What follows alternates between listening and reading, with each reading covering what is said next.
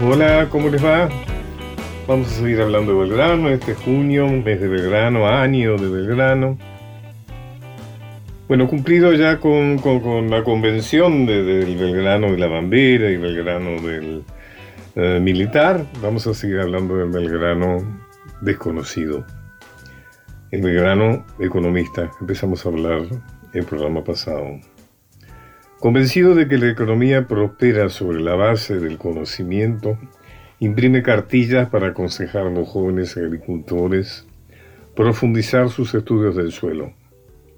Recordemos que él se había formado en la Universidad de Salamanca y se sentía con la obligación moral de transmitir aquello que había aprendido, además en momentos muy especiales, porque en 1728 había sido la Revolución Francesa y él había vivido estando prácticamente al mismo tiempo en Europa. O sea que estaba imbuido de todas las ideas eh, de la revolución, ¿no es cierto? De los derechos del hombre, etcétera, etcétera. Em, entonces, él se planeaba, planteaba la idea de enseñar, ¿no es cierto? Habiendo llegado a un lugar donde el campo era tan importante, la pampa era algo excepcional en todo el mundo, y entonces se trataba de mejorar la situación eh, de los habitantes del Río de la Plata, entonces que no esperaran a vivir simplemente de lo que la naturaleza les daba por su propia voluntad, sino que era importante conocer sobre abonos, intensificar la lucha contra plagas de ratones, hormigas y otras alimañas que perjudican la siembra y arruinan las cosechas. Pues escribió Belgrano, en escribió en esos informes que como secretario del consulado, estamos hablando antes de la Revolución de Mayo, él, él enviaba al virrey. Entonces, por ejemplo, decía, pues como dejo expuesto, sin saber nada se adelanta. Y haciendo aprender las reglas a los jóvenes labradores, al mismo que se les enseñase prácticamente, podría sacar muchas utilidades proporcionando todas las materias primeras materias primeras, materias primas. Belgrano será tan adelantado a su época que hablará de la idea del valor agregado, es decir, de no exportar, de no tener en cuenta eh, solamente las materias primas, los cueros de los animales, sino también su elaboración, aprovechando el talento y la experiencia de los artesanos de aquellos tiempos. Propone la implantación de un sistema de premios y subsidios para la producción agrícola, consecuencia de una adecuada educación tecnológica. Premios en dinero o en préstamos adelantados a cuenta de futuros cosechas, lo que además también es un anticipo del Banco Agrícola. El Correo del Comercio, que es el periódico que él funda y dirige, en marzo de 1810 eh, escribe, fíjese, poco tiempo antes de mayo, escribe hasta en los números que se publicaron a principios de septiembre de 1810. Y en él desarrollaba sus ideas sobre el valor. Eh, dos aspectos al menos pueden destacarse con relación al valor. El concepto por un lado y la relación entre factor y producto por otro. Pero también se ocupó del concepto de oferta y demanda, y escribe en el artículo del 1 de septiembre de 1810, algunas semanas después de la Revolución. Ninguna cosa tiene su valor real ni efectivo en sí mismo, solo tiene que nosotros le queremos dar. Y este se liga precisamente a la necesidad que tengamos de ella, a los medios de satisfacer esta inclinación, a los deseos de lograrla y a su escasez y abundancia. Fíjese que está haciendo la revolución, participando activo y protagónicamente, pero sigue pensando en términos económicos. El análisis de sus escritos revela que al contacto con la realidad americana, su idea de productividad es más amplia que la de los fisiócratas, que la habían reducido a la agricultura. ¿Me acuerdan ustedes que la fisiocracia era la orientación económica que más la había entusiasmado? que era una orientación que ponía la agricultura como centro no solo de la economía, sino aún de la vida humana. Em, El mismo, por ejemplo, dice lo de auspicia la artesanía, la industria, como llama la industria, y el comercio, asignándole estas actividades una importancia equivalente a la primera. Fomentar la agricultura, animar la industria y proteger el comercio. Había sido el título de la primera memoria elevada al virrey. La agricultura solo florece con el gran consumo y este, como la habrá en un país aislado y sin comercio, aunque se pudiese encontrar en el mundo como el que yo he propuesto. Así es que los economistas claman por el comercio, que se atraigan a los extranjeros a los pueblos de la nación, pues la prosperidad de aquellos debe contribuir a la resta en la agricultura. Con ella se multiplican los hombres y por consiguiente los consumidores, estas dan más valor a las tierras y aumentan el número de los hombres que trabajan. Hace ya tiempo que se debate si Belgrano era partidario del libre comercio o del proteccionismo y de la intervención del Estado en asuntos económicos. Abona la primera posición afirmaciones como la que sostuvo que el valor de la producción agrícola crece cuando se han removido los obstáculos al comercio. Es decir, ahí promueve la intervención del Estado, entre las que enfatizó la falta de libertad para comercial, es decir, el derecho que le cabía al agricultor o al comerciante de comprar o vender donde le resultara más conveniente.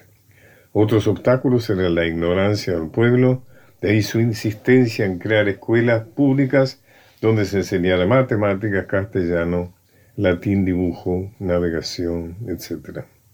También la falta de comunicaciones adecuadas, tanto internas como externas, brigando permanentemente por la construcción de caminos, puentes, muelles, canales, etc. Es decir, la intervención del Estado. Vamos a escuchar ahora al gran Cafrune cantándole a Belgrano. Al alba ya está Belgrano alertando a su soldado. Ah, generalito lindo, por bueno y sacrificado.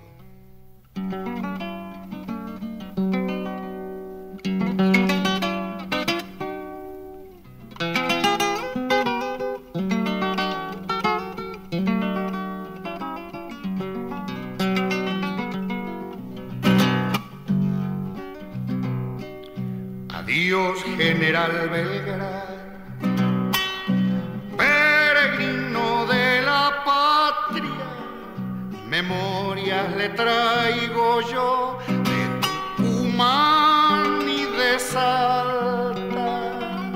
Al tope lo va nombrando seguro la bandera azul y blanca, largándose norte y arriba pueblo se le suma, ganoso de libertad, sin nunca. ¿Qué importa que la perdimos en Huaki, el Capugio y Ayoma? Adiós, general, ya me voy. Toda la tierra se vuelve patria Usted para darle gloria le crea la bandera azul y blanca. Para darle gloria le crea la bandera azul y blanca. Gran cantante, sin duda, y un buen homenaje a don Manuel. Estábamos hablando si era partidario del libre comercio o del intervencionismo del Estado? La respuesta es muy fácil.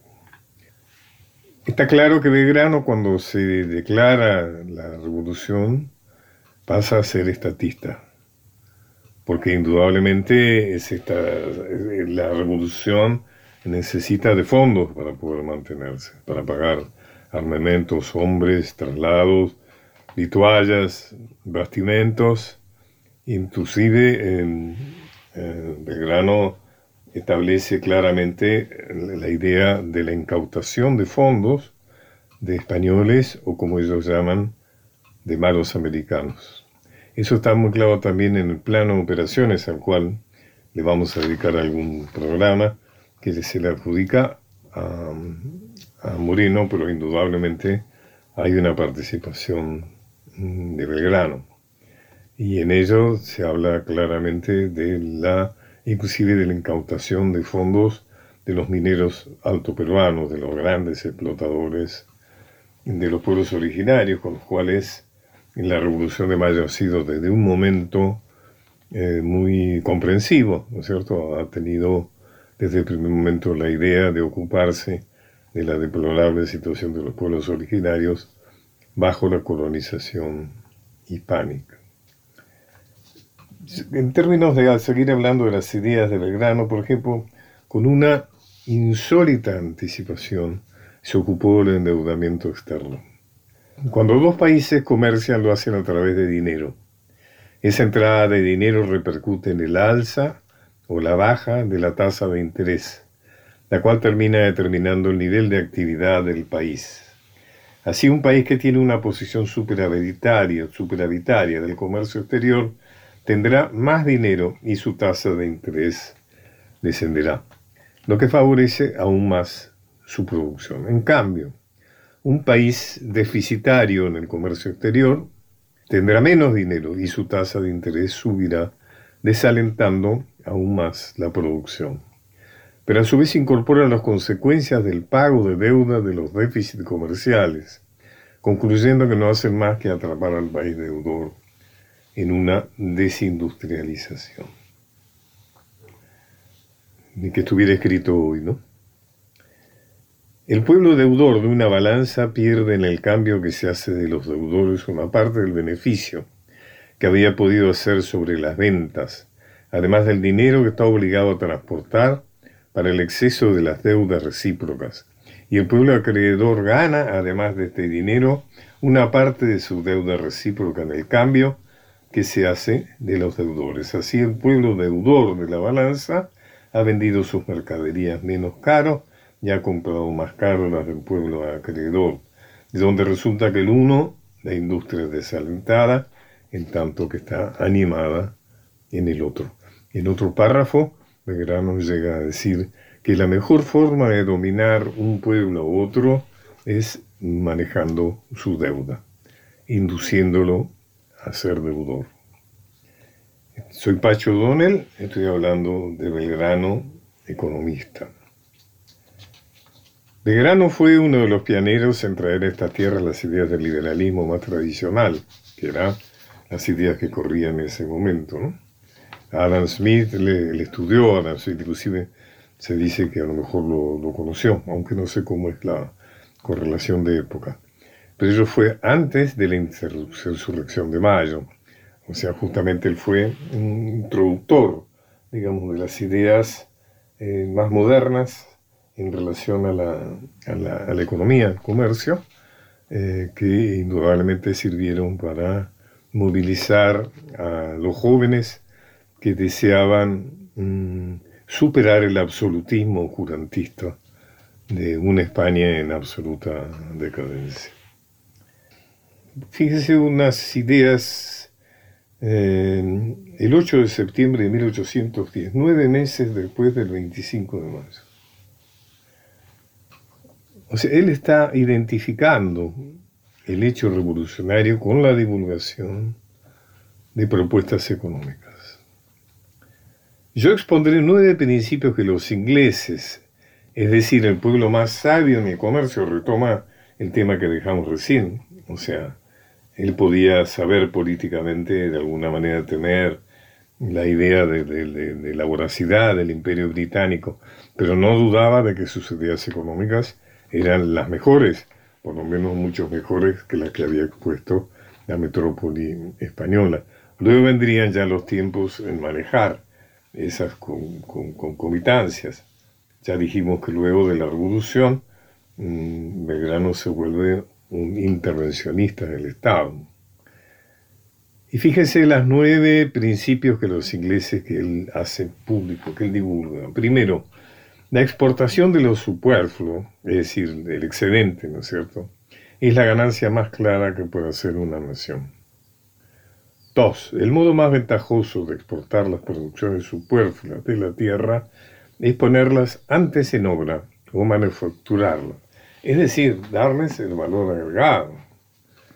Maravilloso, fíjense si esto lo hubiéramos entendido mejor, ¿no? Bueno, hay tanta gente, tantos que estaban justamente que su riqueza dependían de negar esto y de hacer de nuestro meramente un país monoproductor para que mandarles el cuero para que los cinturones los hicieran otros y después los compráramos carísimos, ¿no? Tercero, la importación de las materias extranjeras para emplearse en manufacturas, en lugar de sacarlas manufacturadas de los propios países, ahorra mucho dinero y proporciona la ventaja que produce a las manos que se emplean en darles una nueva forma. Es decir, si puedes hacer las cosas acá, en tu propio país, hacelo, no las compres afuera. El cambio de mercancías contra mercancías es ventajoso en general, fuera de los casos en que es contrario a esos mismos principios. En fin, mientras no eh, tenga que gastarse el dinero que se tiene, apelemos al cambio, al trueque. Quinto, la importación de mercancías que impiden el consumo del país o que perjudican el progreso de su manufactura, su cultivo, lleva atrás de sí necesariamente la ruina de una nación. Y es claro, es claro, fíjense en este momento, por, herencia, lo que hemos recibido, cuántos productos argentinos hay en, en la venta de artefactos eléctricos, ¿no es cierto? Yo estoy sentado arriba de un banco en este momento que es importado me pregunto cómo puede ser que un banco sea importado. Un banquito estoy hablando.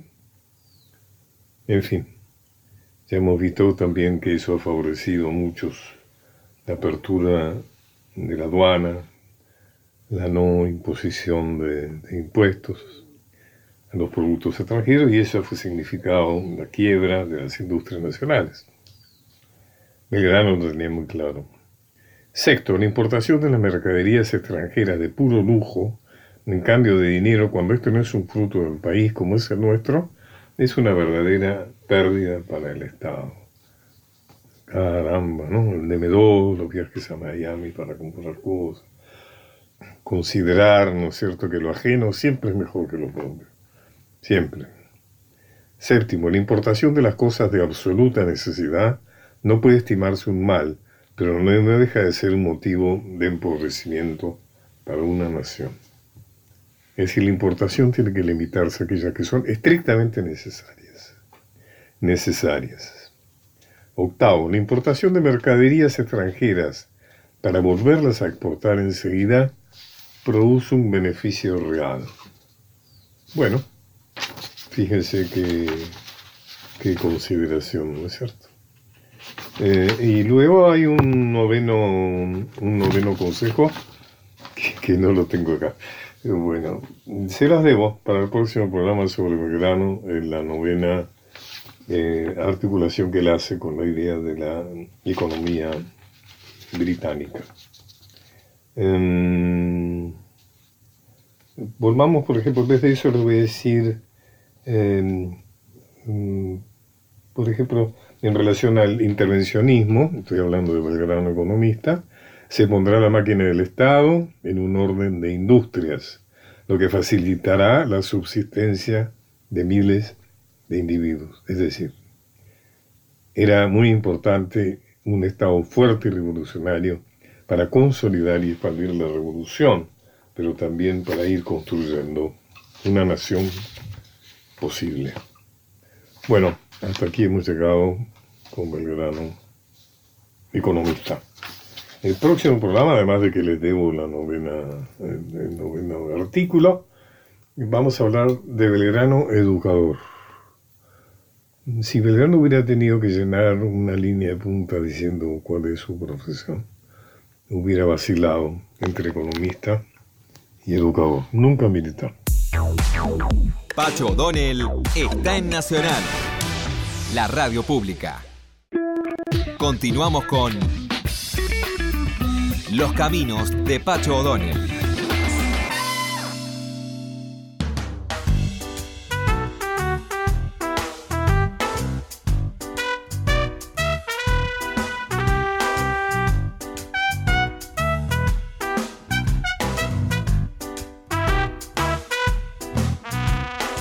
Tengo el gran gusto de conversar ahora ah, con Pablo Camogli, un muy destacado historiador misionero. Eh, además es magíster en cultura guaraní. Y mi intención es entrevistar lo más frecuentemente que pueda historiadores de nuestras provincias. Hay grandes historiadores en nuestras provincias y tienen la particularidad de que no son porteños y eso ya asigna de alguna manera una inevitable diferencia en mi criterio muy positiva. Diríamos que los historiadores provinciales prácticamente son genéticamente revisionistas. Bueno, Pablo es un gran especialista en Andresito. Andresito Guacurari, Guasurari, o sea, ya le preguntaré cómo hay que llamarlo bien. Un personaje extraordinario en nuestra historia, un hombre de los pueblos originarios. Y me gustaría, como este es un mes que hemos dedicado a Belgrano, junio, eh, quiero que empecemos hablando a Andresito en su relación, a partir de su relación con Belgrano. Bueno, Pacho, eh, agradecido por, por, la comunicación, por la charla. Y, bueno, Andresito, Andrés Guacuraría Artigas, eh, es un personaje que tiene varias particularidades. Una es que carecemos de documentación sobre, una, sobre la mayor parte de su vida.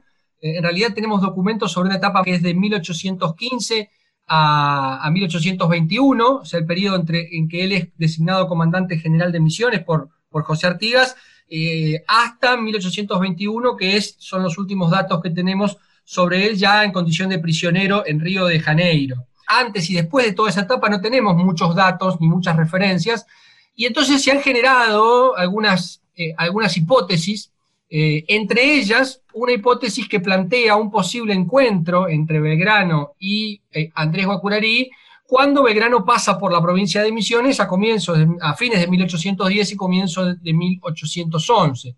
Según esta teoría, cuando Belgrano retorna del Paraguay, se habría llevado con él un contingente de tropas misioneras de las milicias patrióticas de Misiones, que, el mismo Belgrano crea con, la sanción del reglamento para los 30 pueblos en diciembre de 1810, y Andresito habría sido parte de ese contingente que, se lleva a Belgrano, que además es un contingente que Belgrano se lleva hacia la banda oriental, y que eh, habría quedado allí en la banda oriental, motivo por, el cual explicaría por qué después Andresito aparece vinculado a la figura de, José Artigas. Pero esto es una hipótesis que no está para nada comprobada ni documentada, eh, y de hecho lo que creemos los historiadores misioneros que venimos trabajando en la temática es que ese encuentro no se produjo en realidad, que nunca existió un encuentro entre Belgrano y Andresito, porque Andresito habría abandonado el territorio de misiones mucho tiempo antes en el proceso de despoblamiento que sufrieron las misiones jesuíticas a fines del siglo XVIII. Nos parece a nosotros más probable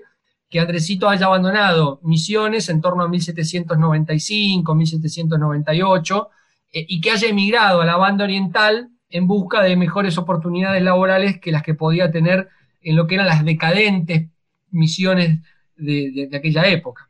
Para hablar de Andresito tenemos que ubicarnos, por supuesto, en Artigas, ¿no es cierto? Que de alguna manera, no sé si está confirmado también, eh, Artigas lo adopta como hijo, ¿no? Ah, sí. Y le da su apellido, por lo menos. Le da su apellido, claro. Es una adopción más política, uno cree, ¿no? Y vamos a escuchar la espléndida composición y interpretación de Alfredo Citarrosa a José Artigas. Qué lindo.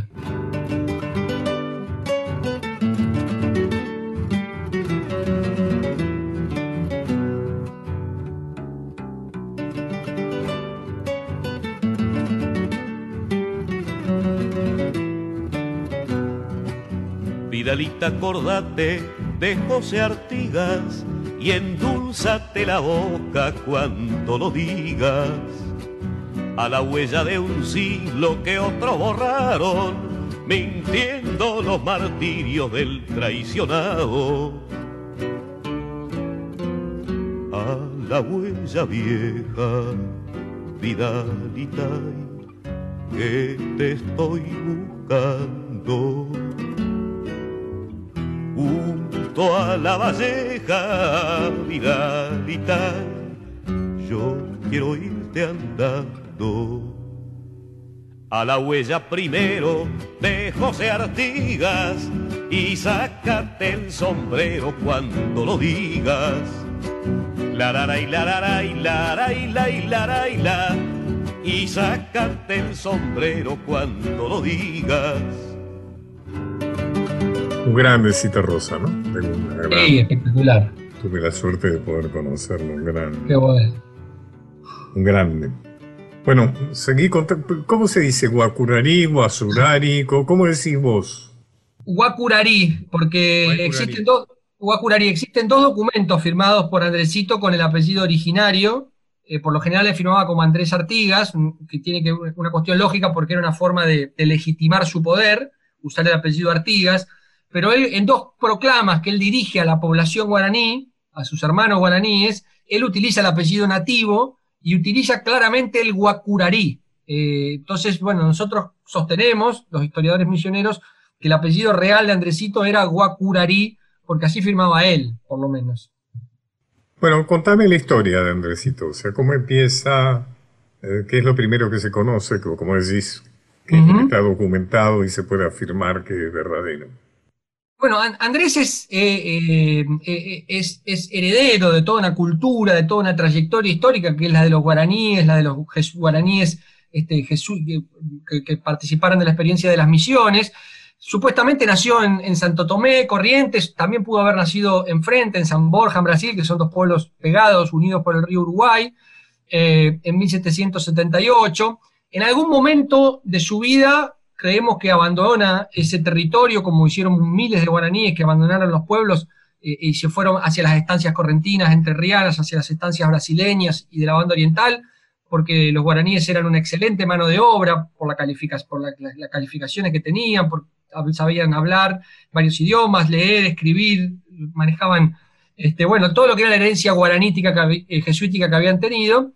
Y eh, Andresito había sido uno de esos eh, eh, originarios que emigra en algún momento, eh, habría ido hacia la banda oriental y allí de alguna manera entra en contacto con, José Artigas, que es un poco el que completa su formación y sobre todo su formación política. Andresito acompaña a Artigas en esos primeros años de la revolución, em, completando su formación política. y bueno, esa formación política habrá sido importante porque en 1815, cuando José Artigas configura la Liga de los Pueblos Libres, eh, decide designarlo como comandante general de misiones a un originario, lo cual era una medida absolutamente revolucionaria que respondía obviamente al ideario artiguista y al ideario moderno que tenía la revolución, esa concepción de que todos éramos iguales. Eh, entonces, si todos éramos iguales, podía gobernar un blanco o podía gobernar un indígena que, que tenían el mismo derecho.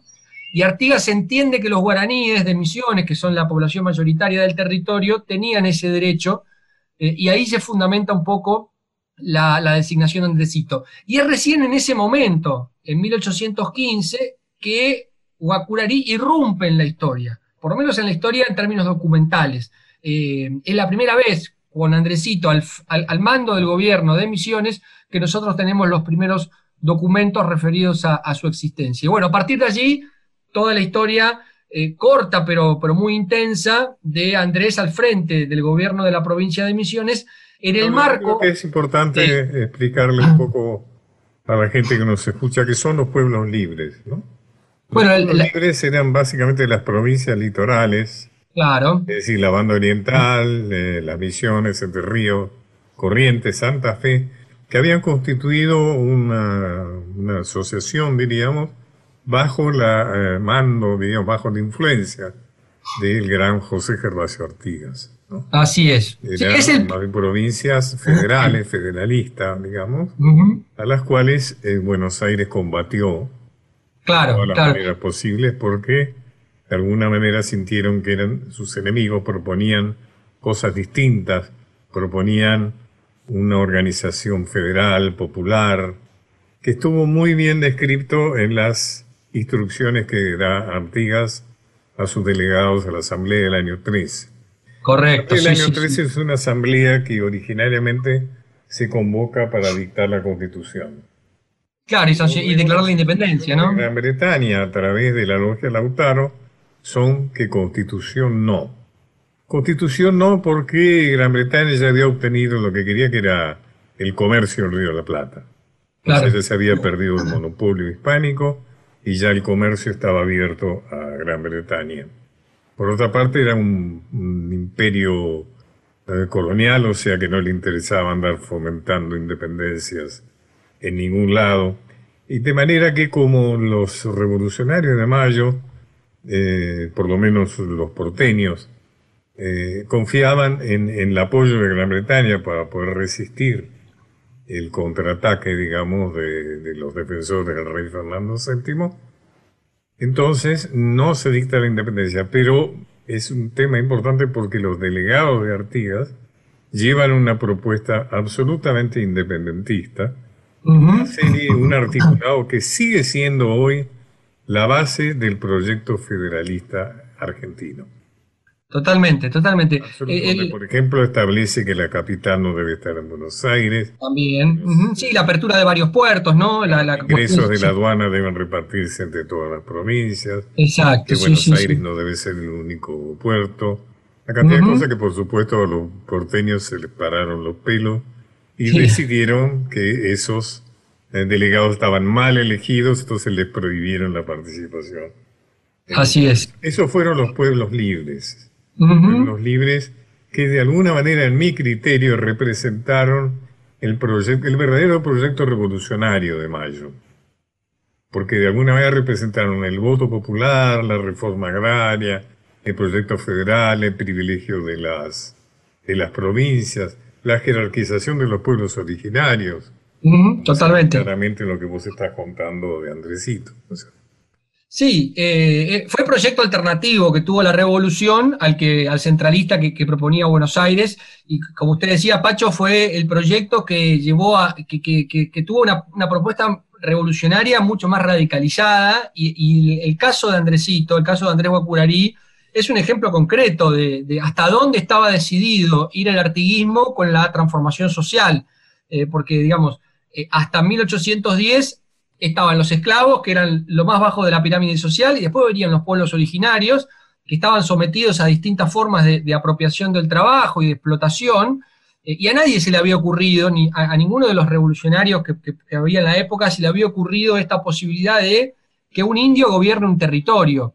Pero Artigas fue mucho más allá, porque Artigas no solo designó a Andresito al frente de una provincia, que era la provincia de Misiones, que estaba habitada mayoritariamente por, por guaraníes, sino que en 1818, cuando en Corrientes se, produce una sonada eh, porteñista y se derroca al gobernador federal, que era Juan Méndez, el ejército misionero, al mando de Andresito, invade la provincia de Corrientes, derrota a las tropas correntinas en, la batalla de Saladas y ocupa la ciudad de Corrientes. Y si bien Andresito repone en el cargo de gobernador a Juan Méndez, eh, eh, claramente el poder de facto, el poder real, lo tienen los guaraníes. Él se queda con el poder militar, ¿no?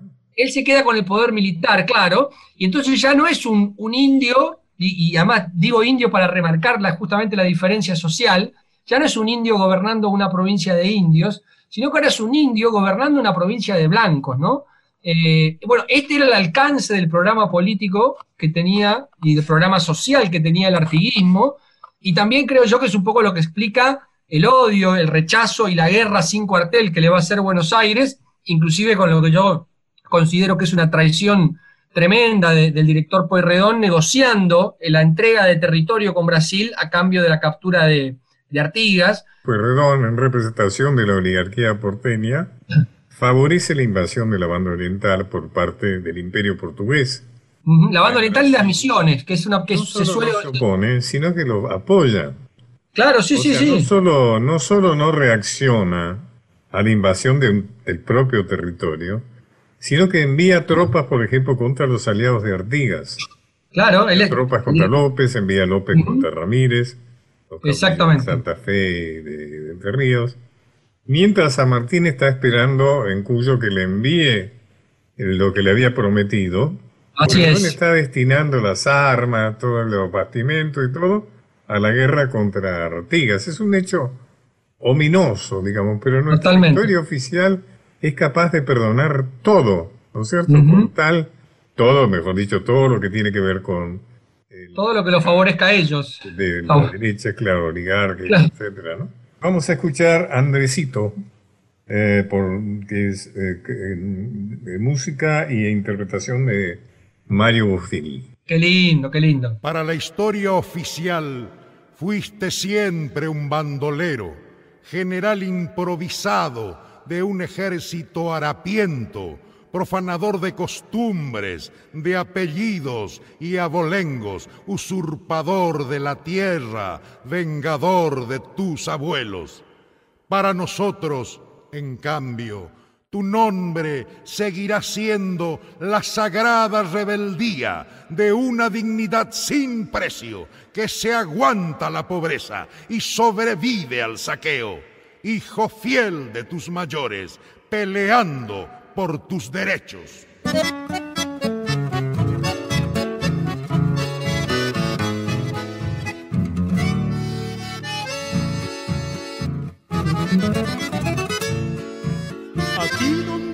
Hace mucho vivíamos compartiendo la comida y la plegaria, la música y el festejo.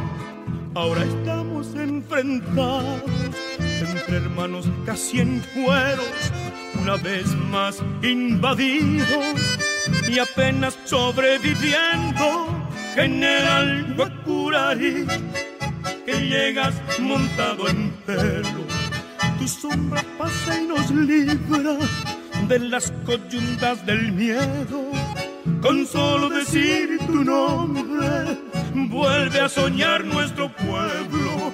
Resucita la esperanza y nos juntamos de nuevo.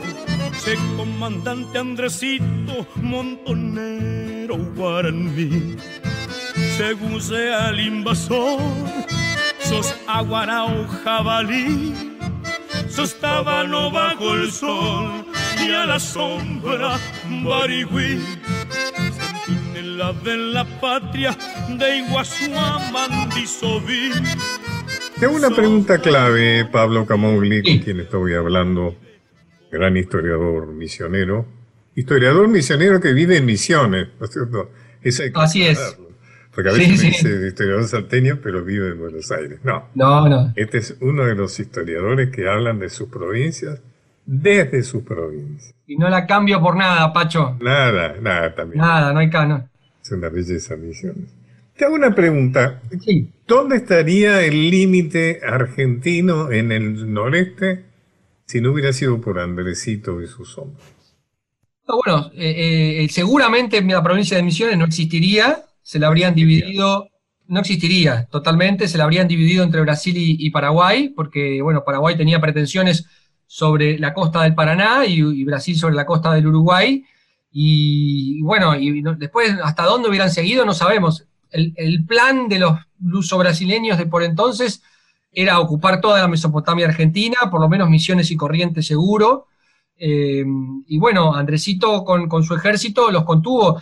Cuando, cuando, los, cuando Pueyrredón negocia esto de la invasión a la banda oriental, también negocia la invasión de las misiones. Digamos, hoy lo que conocemos como las ruinas jesuíticas, las ruinas de San Ignacio, que son por ahí las más conocidas, hay que decir que son ruinas no porque se cayeron por, mala construcción o por fallas en la construcción, sino que son ruinas porque fueron destruidos esos pueblos. Todos los pueblos de las misiones fueron destruidos. Y fueron destruidos en 1817 en la invasión luso-brasileña y en la invasión paraguaya eh, que procuraba derrotar al ejército de Andresito. Los brasileños hicieron tres invasiones, dos en el 17 y una en el 18, que fueron los responsables de la destrucción el incendio, la demolición de los edificios de todas las misiones jesuíticas que quedaban en, esa época. Por supuesto, ya los jesuitas no estaban más, pero esos pueblos sí continuaban y fueron destruidos. los brasileños se quedaron con las misiones orientales. Claro, en 1801 fue eso, ¿no? Ellos invadieron esas... 1801, pero también después de caseros. Como también han llegado a dominarlas, una de las negociaciones que hace Urquiza en su traición a la patria cuando se alía al ejército brasilero, que está prácticamente en guerra con la Argentina en ese momento, que la Argentina es Rosas, eh, Urquiza negocia la entrega de la... Seguramente será la entrega definitiva, ¿no es cierto? sí, el abandono del reclamo, por lo menos, ¿no? Una cosa así sería. Ya estaban ocupadas. Eh, eh, la algo. de la propiedad, exacto. Claro, durante la, durante la guerra con el Brasil hubo un intento de Fructuoso Rivera en su momento de, recuperar esos, pueblos. Eh, de hecho, él se lleva parte de la población al Uruguay y bueno, hasta ahí, hasta la década de 1860 perdura una comunidad guaranítica en el centro del Uruguay. Eh, y siempre fue un, tema de, de, conflicto y resuelto entre la Confederación Argentina y el Imperio Brasileño, que como bien usted dice, Pacho, Urquiza lo salda eh, bueno, este, resignando el reclamo argentino de, esta zona. Por eso la gente que va a La Pedrera, a Punta del Este, a Piriápolis, etcétera, cuando toma el camino hasta el Chuy, cuando atraviesa esa frontera que pasa por la mitad de una avenida, eso es brasilero gracias a la, entrega que se hizo. Claro, y, en realidad eh, eh, todo ese proceso de ocupación del espacio misionero se completa en 1895 con el fallo Cleveland, cuando Misiones pierde todo lo que sería la porción norte de esas misiones orientales, que era eh, que, el presidente de los Estados Unidos le entrega a Brasil en el fallo Cleveland, y, Misiones pierde una porción de territorio enorme. se completa en 1895 las pérdidas territoriales de nuestra provincia. Hablemos del fin de, de Andresito. Bueno, Andrés es capturado. Es un, es un tema trágico.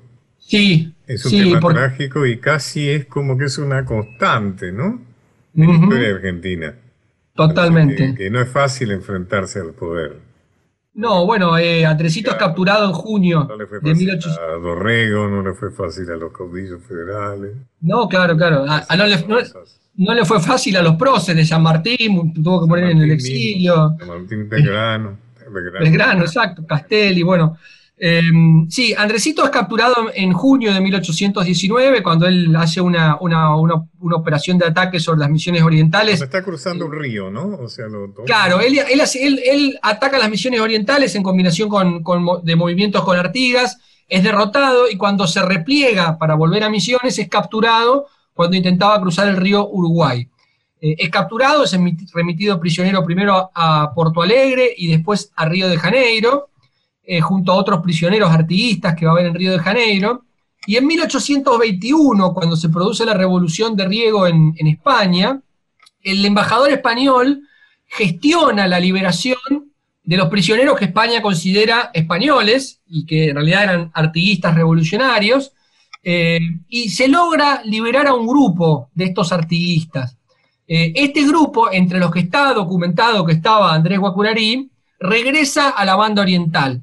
Tiempo después se encontró documentación que demostraba que Andresito no participó de ese viaje porque tuvo problemas en un bar en Río de Janeiro, en una taberna en Río de Janeiro con unos marinos británicos y terminó preso otra vez. Eh, hace unos años, el maestro Jorge Machón, que, fue un investigador que, tuvimos acá en Misiones, que murió hace unos años, encontró un documento en donde Andrés pide nuevamente su liberación y hay una orden para liberarlo. Eh, estamos hablando ya de fines de 1821.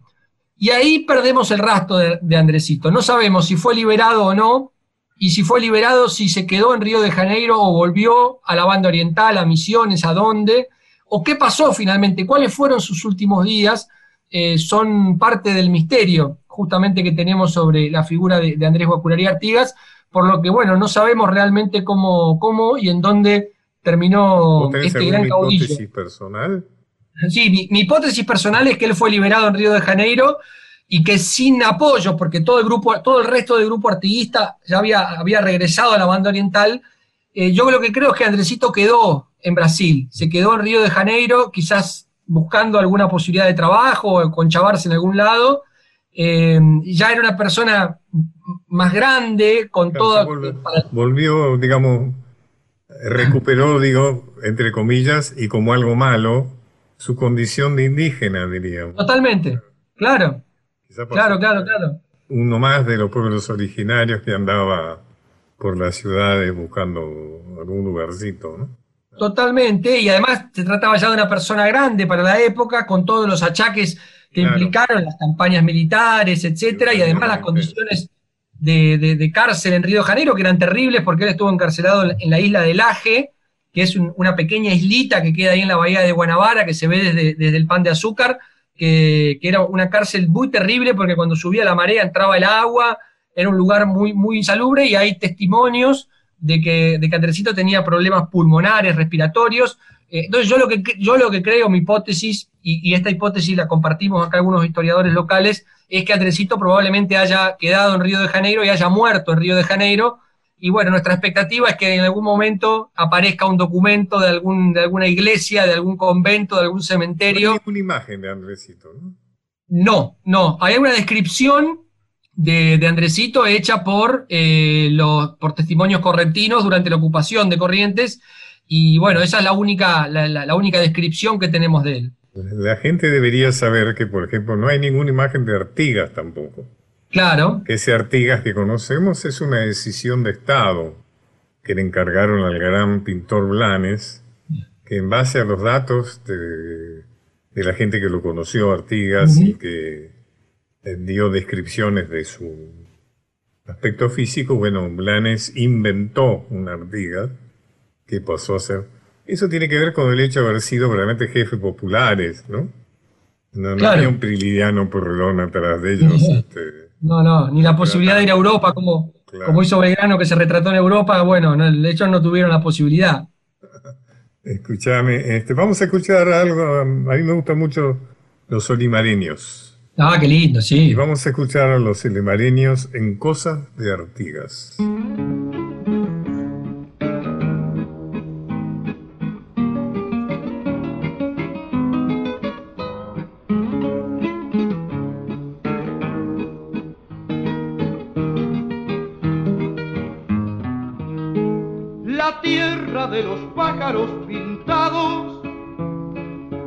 Del ceibal, tierra charrúa parió un caudillo que dejó al dejarnos palabras que agarraron como cuñas. Mi autoridad emana de vosotros, le dijo el capitán a los patriotas, y ante vuestra presencia soberana, termina de inmediato esa sola el día que me quede sin soldados, tendré los arcabuces de la sangre para pelear con perros y marrones, para pelear con perros y marrones, por defender el rico patrimonio que guardan los bravíos orientales por defender el rico patrimonio que guardan los bravíos orientales. Excelente interpretación de los olimareños de Cosas de Artigas. Bueno, y ya despidiéndonos, eh, Pablo Camogli, eh, historiador misionero, contame cuál es la importancia de Andresito, ¿por qué Andresito en los últimos años se lo ha reivindicado, bueno, vos tenés una gran responsabilidad en eso. Y se le ha dado la importancia que, tiene y que merece, ¿no? Bueno, eh, la verdad que, mm, es, eh, estas historias trágicas de los caudillos termina teniendo en algún momento un cambio, ¿no? Eh, y con Andresito pasó eso, ¿no? La, la, derrota de Andresito, este final desconocido que ha tenido su vida, se termina transformando en, un acto de victoria cuando, cuando la provincia de Misiones decide instalarlo, instaurarlo como prócer provincial, eh, y a partir de allí toda una serie de reconocimientos que se va haciendo hacia la figura de Andresito, porque después es declarado héroe nacional argentino, ascendido a general post-mortem del ejército argentino y del ejército uruguayo, eh, y además toda su historia empieza a ser revalorizada, reestudiada, Em, y, resignificado todo el proceso histórico del que participó Andresito. Entonces, yo creo que em, esas, esas parábolas que suele tener la historia, esos actos de justicia que suele tener la historia de eh, a los que fueron los grandes derrotados, en algún momento, tarde o temprano, colocarlos en, el lugar que, merecen y creo que, Andrés es el, es el, héroe y es el prócer más apropiado para este territorio porque como hablábamos antes... Además que se comprende por qué han sido derrotados. Claro, claro, sí, sí, por supuesto. también es qué es lo que enfrentaron, ¿no es cierto? Claro, exactamente. Se reivindica toda su lucha. Digamos, acá lo que pasó, lo que está pasando en Misiones es se, se instaló un prócer, eh, que fue una decisión de Estado. Y a partir de ahí la sociedad en general se empezó a preguntar quién es este personaje. Bueno, es Andrés Guacurari Artigas, esta fue su vida. Vos has escrito un libro sobre Andresito. ¿Eh? Vos, vos, tenés un libro sobre Andresito. Exactamente, yo saqué un libro en el año 2015, Andresito, Historia de un pueblo en armas. Andresito, eh, Historia de un pueblo en armas. ¿Qué te lo así publicó? Es. Eh, Aguilar. Aguilar, ahí está. Editorial Aguilar, sí.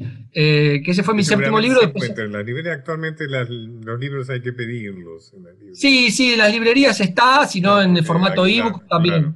Sí, Aguilar creo que no existe más, ¿no? Yo también tenía. Sí, eh, bueno, forma parte de Random House, Moderador, bueno, no sé todos los nombres que tiene ahora, pero. Tengo en Random House. Exactamente. Pablo, bueno, fantástico, muchísimas gracias. Ha sido Bueno, no, el agradecido soy yo, Pacho. Con vos, en serio. ¿eh? un abrazo grande, usted es un maestro para mí y la verdad que. Muy joven, es un historiador realmente muy joven, de mucho futuro, y creo que ya has logrado un, gran reconocimiento. Gracias, Pacho. Un abrazo muy grande, ¿eh? muchas gracias. Una hora transitando los caminos de Pacho O'Donnell hasta las 24 por Nacional.